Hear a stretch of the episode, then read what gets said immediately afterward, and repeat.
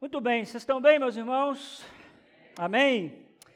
Coisa boa, coisa boa. Hoje nós vamos começar uma nova série de mensagens que eu estou chamando de Igreja é para os fracos, redescobrindo o valor da igreja. Nós vamos passar alguns domingos conversando a respeito de igreja, desse ambiente onde eu e você nos reunimos toda semana. O que é isso? O que um membro de uma igreja faz? O que um líder de uma igreja faz? Qual é o valor disso tudo? Será que eu preciso mesmo ficar vindo em culto presencial? Por que, que eu não posso ficar só online dentro de casa? Então, todas essas coisas eu quero conversar com os irmãos. E hoje eu quero começar colocando uma base a respeito de tudo que nós vamos conversar nas próximas semanas, te ajudando a entender o que é a igreja. Tenho a impressão, como pastor, que nós falamos muito a palavra igreja, nós vivemos muito essa dinâmica de igreja, mas muitas vezes nós não compreendemos de fato o que é a igreja. O que, que é a igreja? Esse lugar é um templo, é, sou, eu que sou a igreja. A gente tem tantas definições do que é a igreja, e eu queria tentar te ajudar nessa noite a entender isso um pouco melhor. Então, nós vamos começar definindo o que é a igreja. Abra sua Bíblia comigo em Mateus, capítulo 16, a partir do versículo 13. Evangelho de Mateus é o primeiro livro aí do seu Novo Testamento. No capítulo 16, a partir do versículo 13, nós leremos até o versículo 20. Os irmãos encontraram? Amém? Faz a gentileza de ver se tem alguém do seu lado aí sem Bíblia, e se for o caso, compartilhe com ele a palavra do Senhor. Chegando Jesus à região de Cesareia de Filipe, perguntou aos seus discípulos: Quem os outros dizem que o filho do homem é? Eles responderam: oh, Alguns dizem que é João Batista, outros Elias, e ainda outros Jeremias, ou um dos profetas. E vocês, perguntou ele, quem vocês dizem que eu sou? Simão Pedro respondeu: Tu és o Cristo, o Filho do Deus vivo. Respondeu Jesus: Feliz é você, Simão, filho de Jonas, porque isso não lhe foi revelado por carne ou sangue, mas por meu Pai que está nos céus. E eu lhe digo que você é Pedro, e sobre esta pedra edificarei a minha igreja e as portas do Hades ou as portas do inferno não poderão vencê-la. Eu lhe darei as chaves do reino dos céus. O que você ligar na terra terá sido ligado nos céus, e o que você desligar na terra terá sido desligado nos céus. Então advertiu os seus discípulos que não contassem a ninguém que ele era o Cristo. Amém, meus irmãos? Nós vivemos um tempo como igreja muito difícil. Nós ainda estamos numa retomada de uma pandemia, e a igreja evangélica brasileira sofre um certo descrédito pela forma com que lidou e tem lidado com todo esse período eleitoral em que vivemos. Muitas pessoas abandonaram a comunhão durante a pandemia. Tem um dado que diz que 33% dos membros das igrejas não retornaram às suas igrejas pós-pandemia. Obviamente, nós ainda estamos, você entende o que eu quero dizer com pós-pandemia, esse período mais crítico, esse período que estava muito mais complicado, que nós não podíamos nem nos reunir mais presencialmente. As pesquisas revelam que pelo menos um terço das pessoas não voltaram às suas igrejas de origem. Irmãos, isso é muito sério. Muito sério. Nós estamos falando que se nós pegássemos dez cristãos e colocássemos aqui na frente, sete retornaram, três não retornaram. É um número muito expressivo, um número muito grande. Por isso que eu trouxe essa nova série para nós conversarmos a respeito de nós redescobrirmos o valor da igreja. Penso que, como cristãos, nós precisamos voltar à nossa paixão pela igreja e, sobretudo, a nossa paixão pela nossa comunidade local. Precisamos pedir ao Senhor que reacenda essa chama para que amanhã não seja eu e você que está dentro dessa estatística. Por que eu deveria sair do conforto da minha casa em um domingo, ou do sofá depois do trabalho, em uma noite, durante a semana? Por que, que depois do trabalho eu ainda tenho que ir numa célula? Por que, que domingo, um dia de descanso, um dia que eu estou com a minha família, eu, eu vou me organizar para estar reunido com outras pessoas? Por que, que eu voltaria para a minha igreja local, você que talvez não é aqui da IBCP, Aliás, para que me preocupar com o cristianismo? Qual o sentido disso tudo? Afinal, o que é a igreja? Eu queria te fazer uma pergunta nessa noite. Pense aí no seu lugar, o que é a igreja? Queria que você pensasse no seu lugar. Porque o que você pensa a respeito do que é a igreja vai determinar a forma como você se relaciona com ela. Presta atenção no que eu estou te dizendo. A forma que você define o que é igreja define a forma como você se relaciona com ela. O que é igreja? Pensa aí no seu lugar. Porque essa é a pergunta que Jesus faz aos seus discípulos. Jesus chega para os seus discípulos e diz assim: Deixa eu fazer um, um IBGE aqui com vocês. O que, que as pessoas estão dizendo que eu sou? Quem as pessoas dizem que eu sou? Ah, Senhor, tem um pessoal aí dizendo que o Senhor é Elias, o Senhor é poderoso. Igual o Elias do Antigo Testamento. Tem um pessoal dizendo que o Senhor está mais para o lado do Jeremias. Tem um pessoal dizendo que o Senhor é isso, que o Senhor é aquilo. E aí é muito interessante que Jesus faz a pergunta: e vocês que estão caminhando comigo, quem vocês dizem que eu sou? O pessoal acha que eu sou Elias, que eu sou Jeremias, que eu sou Fulano, que eu sou Ciclano. Vocês que caminham comigo acham que eu sou quem? E aí o Pedro pula na frente e diz: Tu és o Cristo, o Filho do Deus vivo. Essa afirmação de Pedro vai mudar a forma como Pedro se relaciona com Jesus. Ele não acha que Pedro é Elias, ele não acha que Jesus é Elias, ele não acha que Jesus é Jeremias, ele acha que Jesus é o Cristo. O Cristo enviado. O Filho do Deus vivo.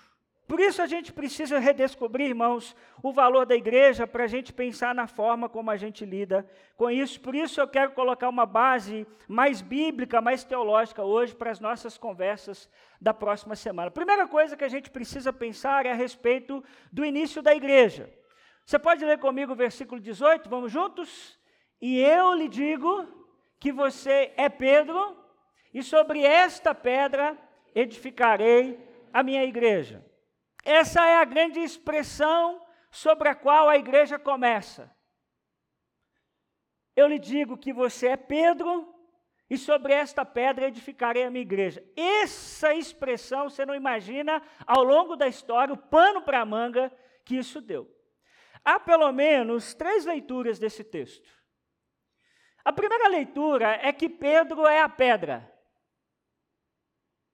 Quando a Bíblia Sagrada diz, né, no versículo 18, eu lhe digo que você é Pedro e sobre esta pedra edificarei a minha igreja. A pergunta é: que pedra é esta, Jesus? Bom, ao longo da história, alguns disseram que Pedro é a pedra, que é uma leitura que nós cristãos reformados não entendemos dessa maneira. Essa é a leitura, por exemplo, dos nossos irmãos católicos. Não é a nossa leitura. Pedro não é a pedra, mas é uma leitura que se faz desse texto. E é interessante que o próprio Pedro, em 1 Pedro 2,4, vai dizer que à medida que se aproximam dele, quem, irmãos? A pedra viva, rejeitada pelos homens, mas escolhida por Deus e preciosa para ele. O próprio Pedro diz: existe aquele que é uma pedra viva. É uma pedra poderosa. Uma segunda leitura que a gente tem desse texto é que essa pedra sobre a qual Jesus está edificando a sua igreja é a declaração de Pedro. Pedro diz: Tu és o Cristo que, gente? O Filho do Deus vivo.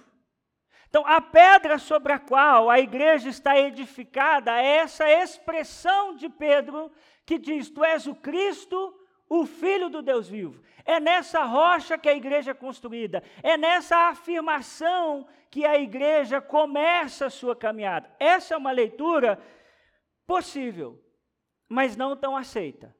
Mas é uma leitura possível, sim, de que esta pedra se refira a essa afirmação de Pedro: Tu és o Cristo, o Filho do Deus vivo. Muito bem, Pedro, sobre esta pedra eu edifico a minha igreja. A igreja crescerá sabendo que eu sou o Cristo e eu sou o Filho do Deus vivo. Começa aqui, Pedro.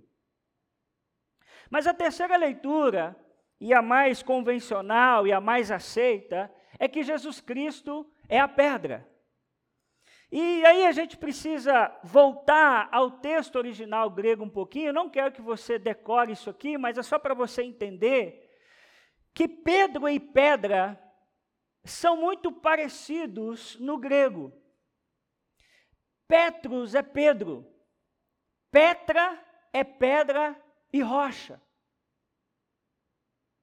Então, por isso se entende que, na verdade, Jesus Cristo é a rocha, ou Jesus Cristo é a pedra sobre qual a igreja está edificada. O que Jesus, na verdade, está dizendo é: Tu és Petrus, tu és Pedro, e sobre essa pedra, sobre essa rocha, apontando para si mesmo, edificarei a minha igreja. Faz muito sentido, porque esse pronome feminino esta combina com pedra e não com Pedro. Entende o que eu estou querendo dizer? Sobre esta pedra, faz muito mais sentido. Se fosse a respeito de Pedro, Jesus diria: Tu és Pedro, e sobre ti edificarei a minha igreja. Então, irmãos, Jesus Cristo é a pedra sobre a qual a igreja está edificada. Aqui começa a igreja. Obviamente, depois a igreja vai se estruturando, a igreja vai ganhando tamanho, vai ganhando corpo, precisa de liderança, precisamos organizar, o negócio começa a crescer demais. A gente vai conversar isso ao longo das semanas. Mas ela começa com essa afirmação de que Jesus é o enviado de Deus. Muito importante você entender que é, Jesus Cristo, o nome de Jesus é Jesus. Cristo é um título messiânico. Significa enviado. Então, o melhor seria Jesus o Cristo. Jesus o enviado. Jesus, aquele a quem todo o Antigo Testamento sinaliza e aponta. Então é isso que Pedro está dizendo: tu és o Cristo, tu és aquele que foi enviado, tu és o Messias, tu és o Filho do Deus vivo. E aí Jesus vira e diz: Muito bem, Pedro, sobre essa rocha que sou eu, sobre essa pedra, eu edificarei a minha igreja. Muito interessante que no final Jesus, depois a gente vai falar um pouco mais sobre isso, mas ele também vai dizer que essa igreja é vitoriosa sobre os ataques do inferno. Quero que você entenda uma coisa: o que não é igreja. Antes de falar o que é igreja, eu quero te falar o que não é igreja. Igreja não é prédio. Isso aqui não é igreja. Aliás, isso aqui não é nem templo. É que historicamente a gente diz que é templo por uma questão de linguagem. Mas o templo agora é eu e você. Isso aqui é um local onde a igreja se reúne. Mas se amanhã isso aqui desmoronar e a gente ir para debaixo de um pé de manga, a igreja é a mesma. Porque a igreja não é prédio. Igreja não é clube social. Não é um lugar que eu pago uma cota, dou dinheiro e quero tudo do bom e do melhor. Louvor hoje meio ruim, hein, pastor? Hoje não estava muito bom, viu? É só um exemplo, viu? Estou gostando, hein, pastor? Ar-condicionado, hein, pastor? Vou te falar. Aliás, vocês com ar-condicionado, eu vou falar um trem para vocês, hein? O negocinho que me dá dor de cabeça. Tem domingo eu dei vontade de arrancar, você acredita? Só vou voltar com o ventilador lá para trás. Ar-condicionado, pastor, tá bom não, hein? Vou, vou dar um pouquinho menos esse mês, porque eu não estou gostando desse negócio, não. Igreja não é clube social. Não pode ser clube social. Igreja não é um lugar para assistir apresentações. Por isso, quem assiste de casa tem um grande desafio. A gente vai conversar bastante sobre isso. A gente não assiste culto. A gente presta culto. É muito diferente. Então a gente não pode chegar aqui com um coração de assistir a uma apresentação. Vamos ver o que esse pessoal vai fazer aí hoje. Vamos ver se vai dar certo. Vamos ver o que, o pastor vai falar hoje, se eu gosto ou não gosto. Ó, oh, pastor, se falar o que eu não gosto, eu vou para outra igreja. Não é um lugar que a gente vai para assistir apresentações. Igreja não é você. Espero te chocar bastante com essa expressão. Porque eu ouço muita gente dizendo assim: a igreja sou eu. Mais ou menos. Eu vou te explicar por que depois. Mas você não é a igreja. Você não é a igreja. Dito que não é igreja, eu vou então tentar te responder o que é a igreja. Versículo 18. Eu lhe digo que você é Pedro, e sobre esta pedra fez, ele faz o que, gente? Edificarei a minha igreja. De novo, vou precisar voltar no grego. Não se atente tanto a isso aqui, mas é só para você entender. A palavra igreja aqui é eclesia. Eclesia. Que é uma palavra muito interessante. É uma palavra que significa assembleia e congregação. Isso é eclesia. Eclesia não é uma palavra tipicamente religiosa. Eclesia já existia. Jesus pegou essa palavra. O que significa eclesia? Assembleia, congregação. Você já deve ter ouvido falar assim: igreja significa chamados para fora. Quem já ouviu isso aqui? Levanta mais alto. Passa uma borracha, em nome de Jesus. Eclesia significa assembleia, congregação. Quem diz que a igreja tem essa ideia de chamados para fora, pega essa expressãozinha aqui do grego, ek, e tenta, porque ek significa fora, né? Chamar para fora. E aí diz, não, porque a igreja é chamado para fora. Mas né, os teólogos, praticamente todos, já entendem que essa não é uma boa forma de olhar para essa palavra, desmembrando ela. Então aí o pessoal diz, a igreja tem que fazer missões, porque a igreja foi chamada para fora. É, tem outros textos muito melhores para a gente fazer missões. Esse não é um bom texto, porque igreja significa assembleia, congregação. É muito interessante, eu queria que você prestasse atenção nesse texto de Juízes. Ah, existe um texto chamado Septuaginta, talvez você nunca tenha ouvido falar sobre isso, eu te explico. A Septuaginta é o seguinte: pegou-se o Antigo Testamento em hebraico, e nós precisamos pegar esse texto no hebraico e colocar para o grego, que é a linguagem do Novo Testamento. Gente, vocês estão comigo? Então, precisamos pegar esse texto aqui no hebraico, vamos botar ele para o grego, para o pessoal ter acesso a esse texto. É muito interessante que quando chega ah, em Juízes, capítulo 20, versículo 2, que está em hebraico, nós precisamos passar para o grego, quando diz assim, os líderes de todo o povo das tribos de Israel tomaram seus lugares na assembleia. Que palavra é aqui assembleia? Eclesia. Então, olha só, Israel tomaram seus lugares na assembleia do povo de Deus. 400 mil soldados armados de espada. Então veja que essa palavra eclesia é usada para falar de um grupo de pessoas, de uma assembleia, de uma reunião. Essa palavra tão não é uma palavra tipicamente religiosa que Platão usa a palavra eclesia. Quando ele vai falar da vida na cidade, na polis, como é que a gente resolve os problemas da cidade, da polis? A gente convoca uma eclesia, uma assembleia. Deu para entender? Então, na verdade, por isso que chamados para fora não é uma boa coisa. Porque, na verdade, é chamados para fora, é como se saíssem das suas casas e viessem para a praça para nós conversarmos a respeito das coisas da cidade. Então, é essa palavra que Jesus está usando, que os filósofos usavam, de que traz essa ideia de assembleia e de povo.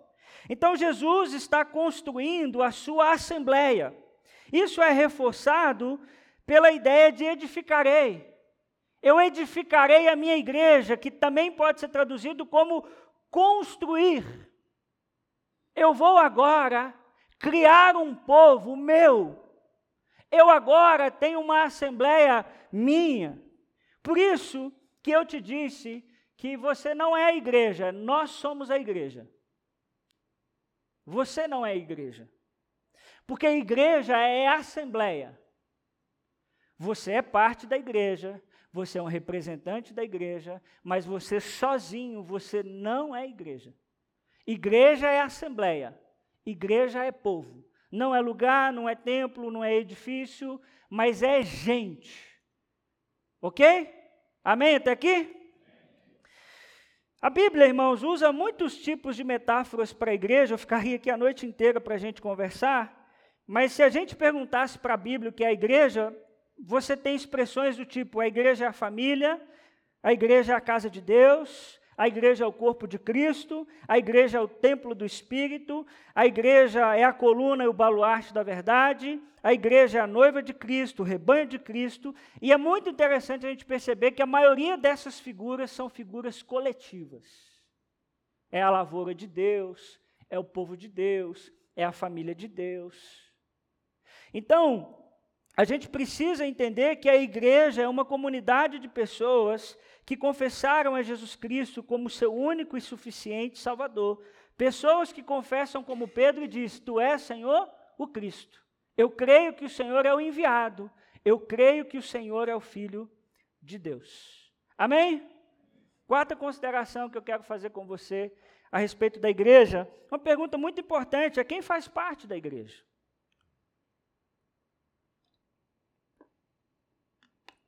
Versículo 17 diz: Respondeu Jesus: Feliz é você, Simão, filho de Jonas, porque isto não lhe foi revelado, porque, gente, por carne ou sangue, mas por meu Pai que está nos céus.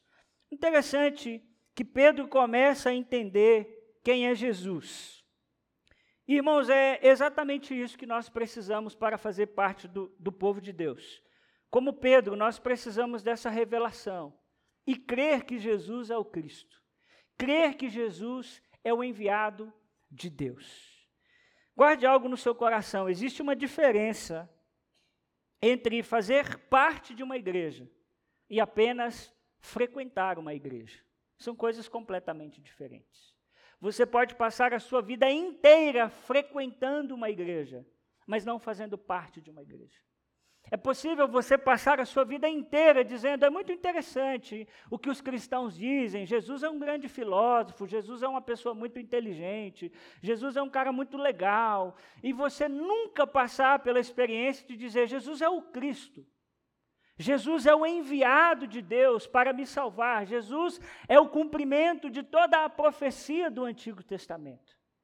Por isso, fazer parte de uma igreja é fazer essa afirmação de que Jesus é o Cristo e a partir disso nascer de novo, que é o que a Bíblia vai chamar de nascimento espiritual. Bom, se você me está visitando, você está me ouvindo pela primeira vez e talvez está dizendo assim, nascimento espiritual, Ismael, o que, que é isso? Que maluquice é essa?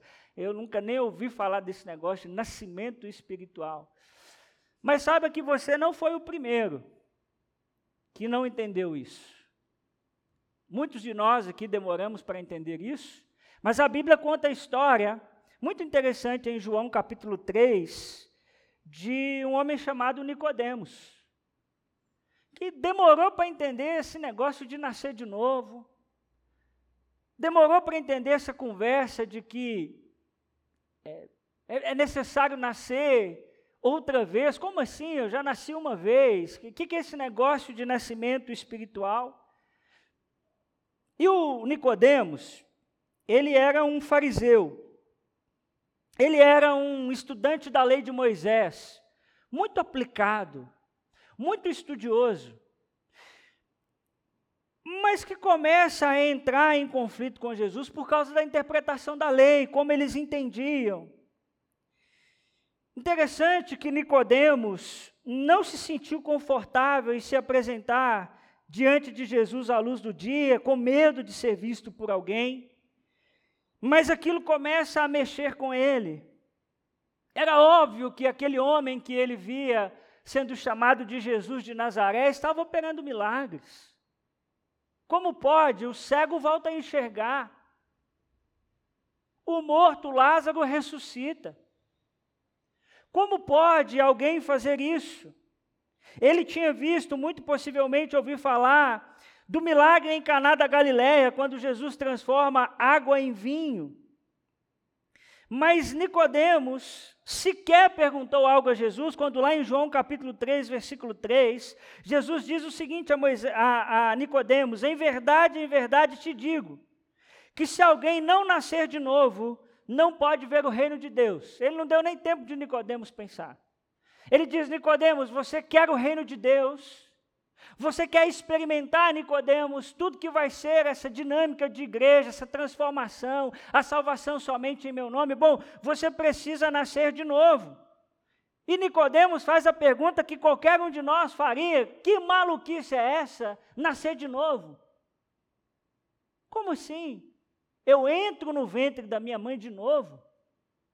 Como eu vou nascer de novo? É impossível uma coisa dessa. E depois Jesus, em João 3,5, e eu quero ler esse texto com você, você pode ler comigo? Vamos juntos? E Jesus diz o seguinte: Em verdade, em verdade te digo, quem não nascer da água e do Espírito, não pode entrar no reino de Deus. O Nicodemos esperava que Jesus dissesse: tem que obedecer bem a lei, hein, Nicodemos?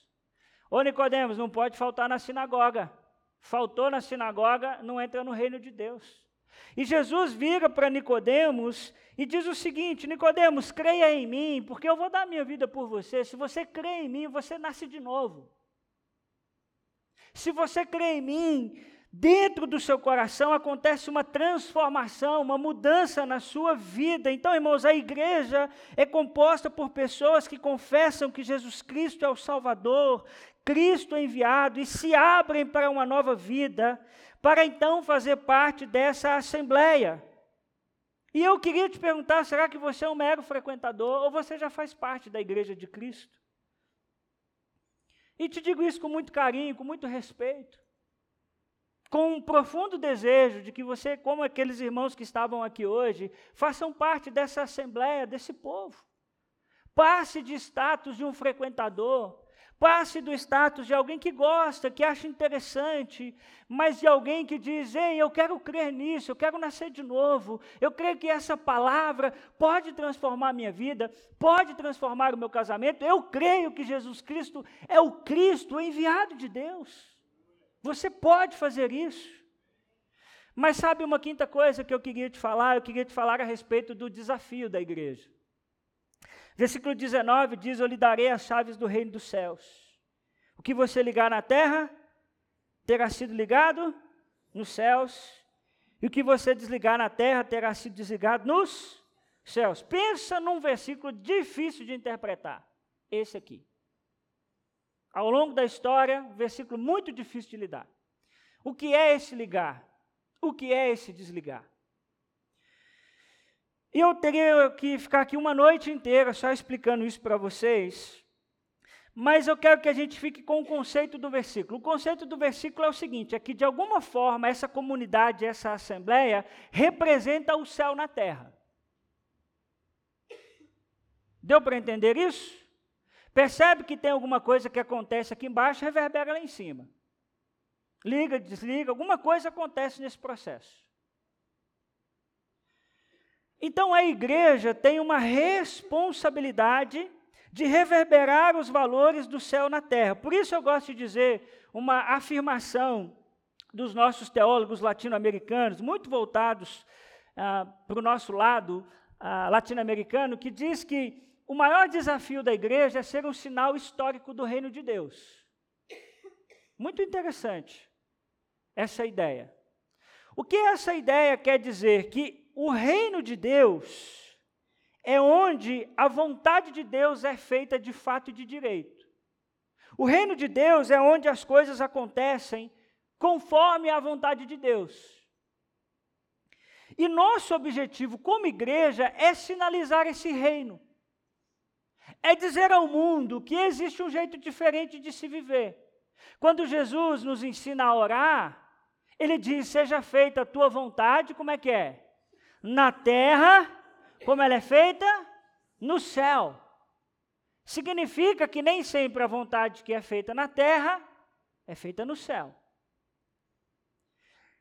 Então a igreja é esse povo que está perguntando ao Senhor: qual é a sua vontade, Senhor, para que a gente faça com que a sua vontade se cumpra aqui aonde nós vivemos, como acontece aí onde o Senhor está no céu. Por isso eu gosto dessa expressão de ser um sinal histórico do reino de Deus. Nós deveríamos, como igreja, sermos capazes de dizer o seguinte: as pessoas dizem assim, vocês são malucos, vocês dizem de Jesus, dizem de Deus, vocês dizem um monte de coisa, mas ninguém vê Jesus e ninguém vê Deus. Cadê Jesus e cadê Deus? A igreja deveria se levantar e dizer: olha para nós, ué. olha para nós, olha para o jeito que a gente vive. Olha como no nosso meio ninguém passa fome. Olha como no nosso meio nós cuidamos uns dos outros. Veja como no nosso meio reverbera a generosidade, a gratidão, o louvor. Veja como a gente não fala mal uns dos outros, a gente não faz fofoca uns dos outros. Olha que bênção, hein? Não é assim que a gente vive? Quem me dera, hein? Quem me dera? Onde é que é essa igreja aí que eu vou, é, vou pastorear? É ela. Mas, claro, irmãos, nós temos que estar numa caminhada de buscar isso todos os dias, de dizer para as pessoas: você quer ver Deus? Olha para a igreja, nós somos um sinal histórico do reino de Deus. Você quer ver o reino de Deus? Olhe para nós. Esse, irmãos, é o nosso grande desafio: dizer às pessoas que o reino de Deus chegou. Você crê nisso ou não? Que nós sinalizamos o reino de Deus como igreja? Amém? Deixa eu bater em vocês um pouquinho agora, pode? Nós vivemos um tempo de muita confusão, aonde nós estamos confundindo uma ideia de que o Estado deve sinalizar o reino de Deus.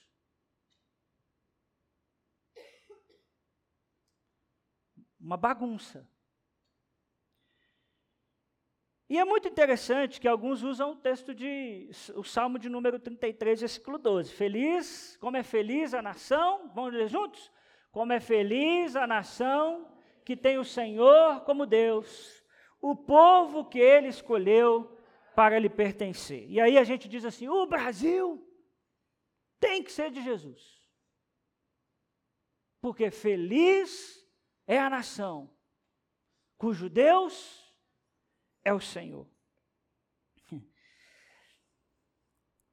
Por isso que a gente tem que redescobrir o valor da igreja. Porque o povo de Deus não é o Estado, é a igreja. Deus não tem Estado preferido. Deus tem povo. Por isso que o texto vai dizer: o povo que ele escolheu. Qual é a nação cujo Deus é o Senhor? O texto responde qual é. O povo que ele escolheu. Então, quem sinaliza o reino de Deus não é o Estado, é a igreja. E se você colocar sua esperança no Estado, que terrível é a sua vida. Eu estou dizendo isso aqui domingo após domingo. Se você acha que o Estado vai reverberar os valores do reino de Deus, meu irmão, você está perdido. Porque Deus não tem Estado, Deus tem igreja. E eu sei o preço que eu pago pregando isso aqui.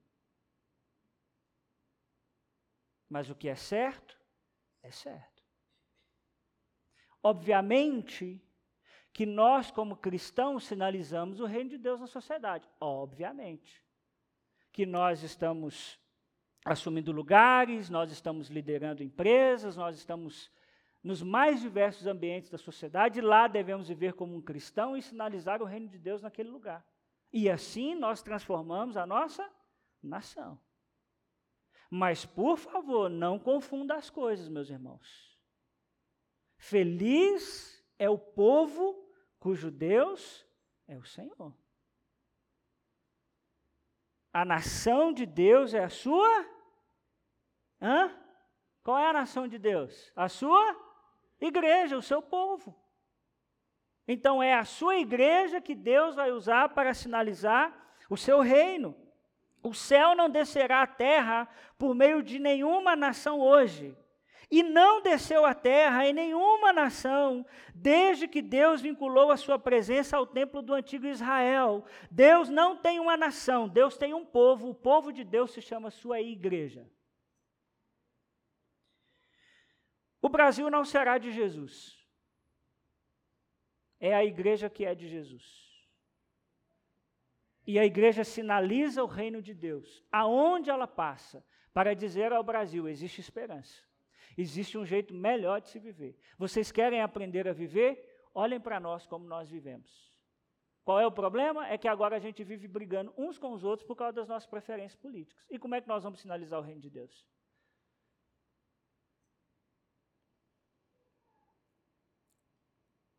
Qual é o povo que Deus escolheu para lhe pertencer? O antigo Israel e a igreja.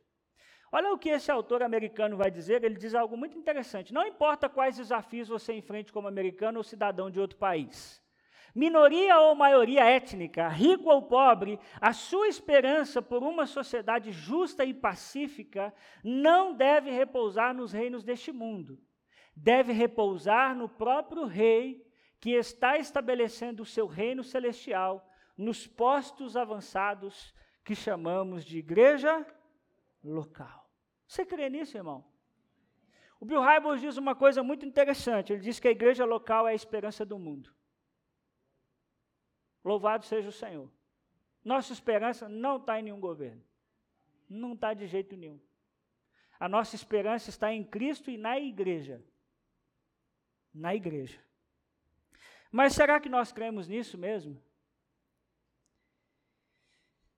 Quanto tempo você gasta com a sua igreja local e quanto tempo você gasta com o seu político?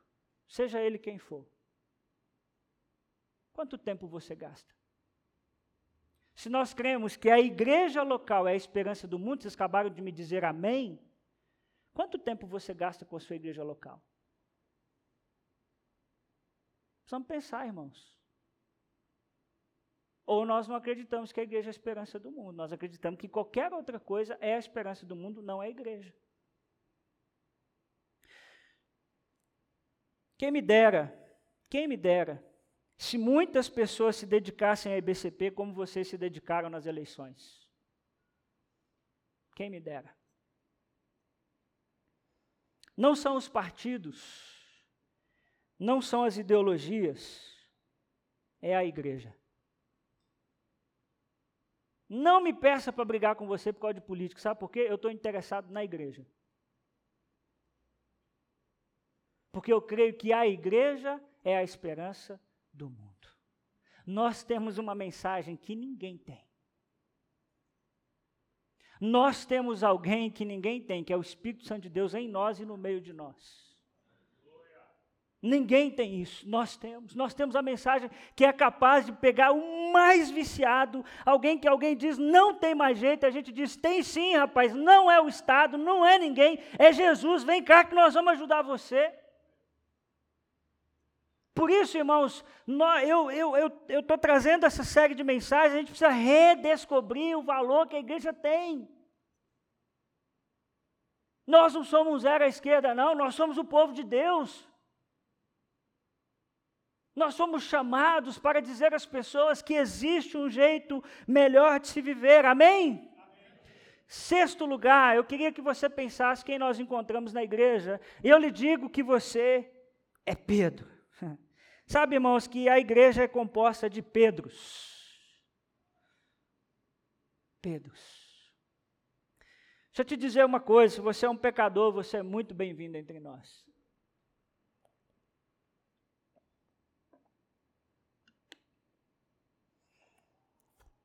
Porque o povo de Deus são pessoas pecadoras amadas por um Deus Santo. É muito interessante que Jesus diz: Pedrão, você arrebentou a boca do balão, hein, Pedrão? Não foi carne, não foi sangue que te revelou, foi o Pai. Você queria ouvir isso de Jesus ou não queria?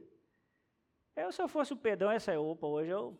É 10, hein? 10 barra 10. Outros dias eu errei, mas hoje eu acertei.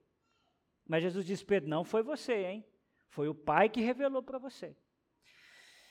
Quando você vai, isso no versículo 17, 18. Quando você vai no versículo 23,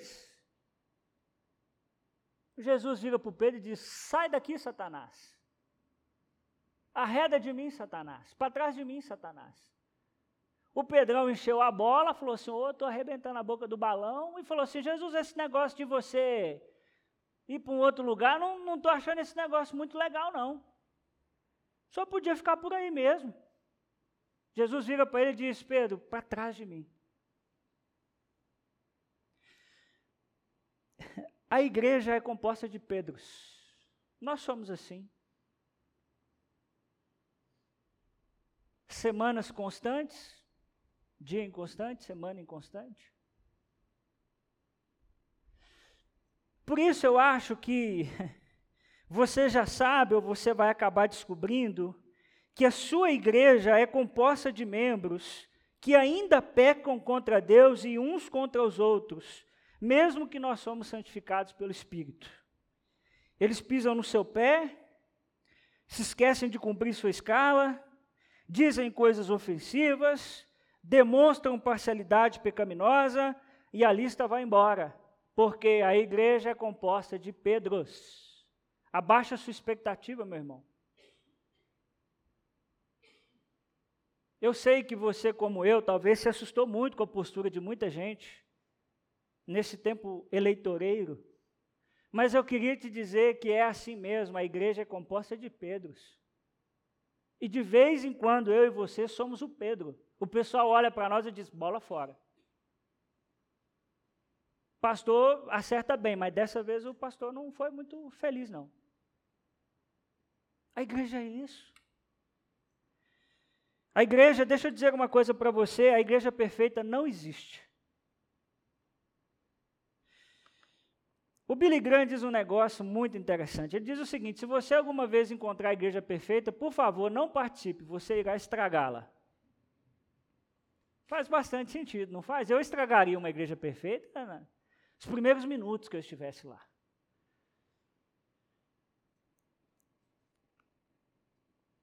Por isso que o tema da nossa série de mensagens é Igreja para os Fracos. Eu quis, eu quis provocar você. Porque aqui dentro é para quem é fraco mesmo. Para quem diz, eu não sou perfeito. De vez em quando eu digo o que eu não tenho que dizer. De vez em quando eu ponho meu coração numa coisa que eu não deveria colocar. Eu erro. E por favor, irmãos, de novo, abaixe a sua expectativa da igreja. Ela é a esperança do mundo, nós temos que avançar, mas nós somos pecadores, pelo amor de Deus, nós erramos. E permita que o outro erre, dê a ele o benefício da dúvida, permita que ele, ele falou que não deveria ter falado. Porque de vez em quando você também fala o que você não deveria ter falado. Você posta o que você não deveria ter postado.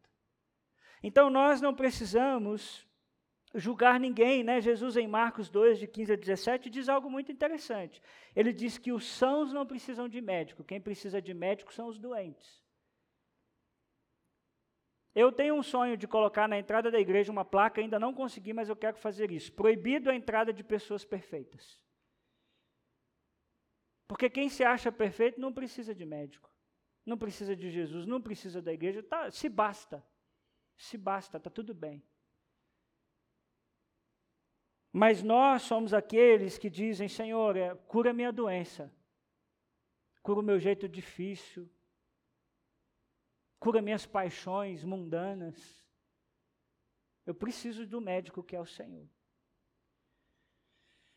Amém, gente? Sétimo, qual é o futuro da igreja? Eu lhes digo que você é Pedro, e sobre esta pedra, versículo 18, edificarei a minha igreja, e as portas do inferno não. O que, que acontece?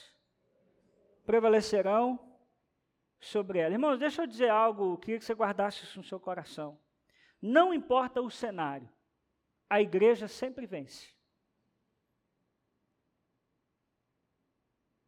Porque quem criou esse negócio não fomos nós, foi Jesus. E ele está dizendo que o futuro da igreja é de vitória. As portas do inferno não prevalecem sobre a igreja, é promessa. E porta é algo que nós, como igreja, atacamos. Às vezes nós temos, irmãos, a visão da igreja limitadinha demais, parece que o, diabo está pressionando, pressionando, e nós estamos de cá custando a dar conta. Não, não é isso que o texto está dizendo. O texto está dizendo que é a igreja que avança e as portas do inferno não aguentam. Não é o inferno, é a igreja que avança e as portas do inferno não prevalecem sobre ela. A nossa esperança, irmãos, deve estar nisso. De que não importa o cenário, a igreja de Jesus é vitoriosa, nós atacamos o inferno e vencemos. Tem sido assim desde a fundação da igreja perseguem a igreja desde sempre, desde que a igreja começou, e a igreja está aí vitoriosa, triunfante, avançando, porque é a promessa de Jesus. Essa é a nossa esperança. Mas sabe por que isso é possível? Por causa do valor que Jesus atribuiu à sua igreja. Deixa eu dizer uma coisa para você com muito carinho: essa igreja não é perfeita. Deixa eu desconstruir isso na sua cabeça. Talvez você já tenha percebido isso, e que bom, mas talvez você tenha uma ideia de que aqui é uma igreja perfeita. Não é. Você não tem noção dos BO que tem aqui dentro.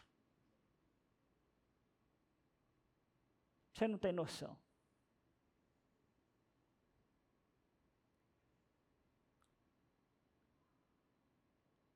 Isso a gente precisa discernir que a igreja, ela é muito mais do que ela parece ser. Eu não sei qual é a visão que você tem da igreja.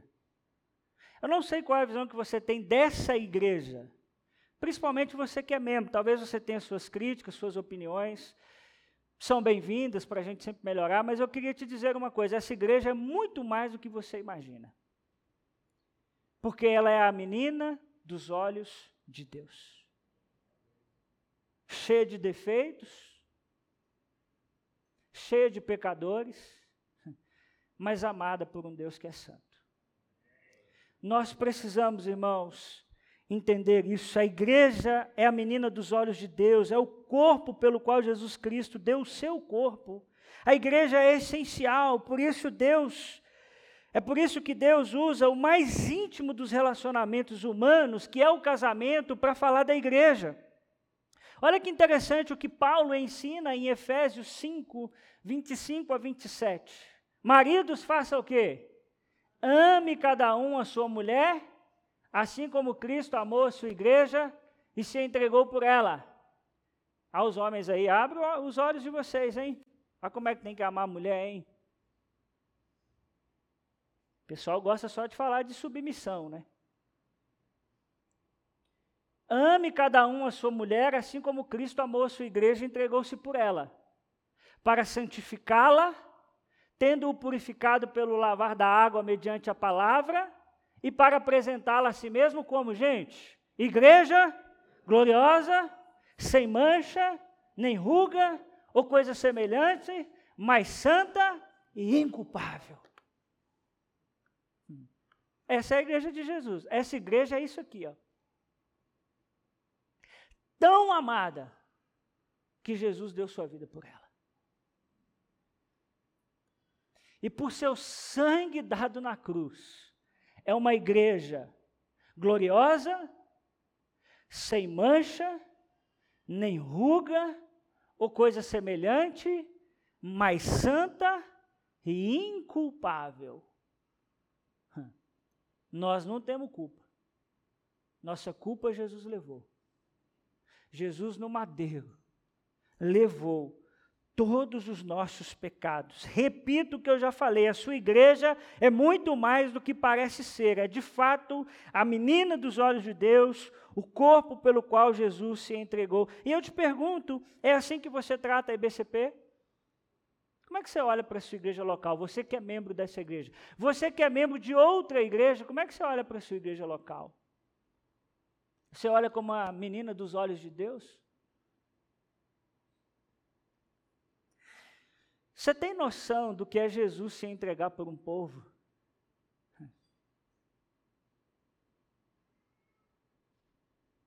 Isso é muito especial, irmãos. Por isso, para a gente refletir e praticar nessa noite, primeiro, valorize a sua igreja local. Cristo deu a sua vida por ela. Valorize a comunidade que você faz parte. Jesus amou essa igreja com seus defeitos, com aquilo que ela precisa melhorar, com aquilo que ela precisa avançar, mas é uma igreja amada. Você crê nisso? Amém? Segundo, tome a decisão de fazer parte de uma igreja local. Eu queria desafiar você a dar um novo passo na sua caminhada cristã. A você que talvez me ouve há tanto tempo, a você que talvez, domingo após domingo, está aqui conosco, você é muito bem-vindo. Fique o tempo que você precisar. Vai discernindo tudo que você precisa discernir, o tempo que for necessário. Não quero te pressionar absolutamente nada. Mas quando você entender que é possível, quando o Senhor tocar no seu coração, dê um novo passo na sua caminhada cristã. Faça parte de uma igreja local. Seja aqui, seja onde você mora, na cidade onde você mora, no bairro onde você mora, mas esteja numa comunidade local. Um lugar que você pode dizer: é meu povo, é minha assembleia, é meu, são meus irmãos. E terceiro, confesse que Jesus Cristo é o Cristo, o Filho do Deus vivo. Falo a você que talvez ainda não entregou o seu coração a Jesus Talvez seja a noite de você fazer isso, de dizer: Jesus, eu entendi tudo que o pastor falou, eu entendi parte do que ele falou, mas eu entendi que o Senhor é o Cristo, que só o Senhor pode me salvar, não é a religião, não é absolutamente nada. Mas o Senhor pode me salvar, e eu nessa noite digo: o Senhor é o Cristo, o Filho do Deus vivo, eu creio nisso, eu confesso isso, crendo que o Senhor pode fazer uma transformação em sua vida. Amém? Queria convidar você a ficar de pé, e nesses poucos minutos que nos restam, nós vamos cantar mais uma vez, Estou voltando à essência da adoração. Ô irmão, por favor, não se movimente. A não ser que você esteja vindo aqui para frente, né? Vocês podem movimentar. Pessoal, ó, não pode movimentar. Mas eu queria que você que me ouve aqui, você permitisse que nessa noite o Senhor te chamasse de volta. Eu sei que a igreja machuca, machuca bastante. Eu sei que a igreja não é esse ambiente perfeito. Nós temos os nossos, nós nos tornamos Pedros e nesse processo de sermos Pedros nós nos machucamos. Mas eu também queria te dizer que você pode ser curado de tudo que você viveu nesse ambiente religioso. Se você nessa noite dizer, eu quero voltar à essência da adoração, que é Jesus. Não é religião, não é nada, é Jesus. Permita que, enquanto você canta essa canção, o Senhor ministre seu, seu coração. Irmão, abra a sua boca e vamos cantar isso juntos ao Senhor em nome de Jesus. Desenvolvemos, Senhor, apenas um olhar crítico, desenvolvemos apenas um olhar, ó Pai, que observa o que não está bom, mas nós nos esquecemos que nós somos as, a menina dos teus olhos, que nós somos o povo que o Senhor amou. Deus, em nome de Jesus, eu oro para que o Senhor cure corações aqui nessa noite, pessoas que foram feridas pela religião, pessoas que foram machucadas pela igreja, que o teu Espírito traga sobre esses corações cura e que essas pessoas consigam ver a beleza que há no teu povo, a beleza que há na tua igreja. O teu Espírito continua a soprar, o Senhor continua a fazer e nós continuaremos na certeza de que as portas do inferno não prevalecem sobre nós. Continuaremos, Senhor, nossa esperança está em Ti, os nossos olhos estão em Ti, não confiamos em homens, não confiamos em cavalos, nós confiamos no Senhor, que é o Deus de nossa salvação. Por isso, Senhor, voltamos à essência nessa noite que é o Senhor e dizemos: Te amamos, Jesus. Te amamos, Jesus. Tu és tudo que temos. Tu és a nossa esperança. Tu és a razão de levantarmos amanhã pela manhã e encararmos a semana. Te amamos, Senhor. Te amamos. Nós oramos em nome de Jesus. Amém. Amém. Amém. Deus te deu uma semana abençoada. Dá um abraço quem está do seu lado. Passa lá na cantina. Deus te abençoe. Amém. Amém.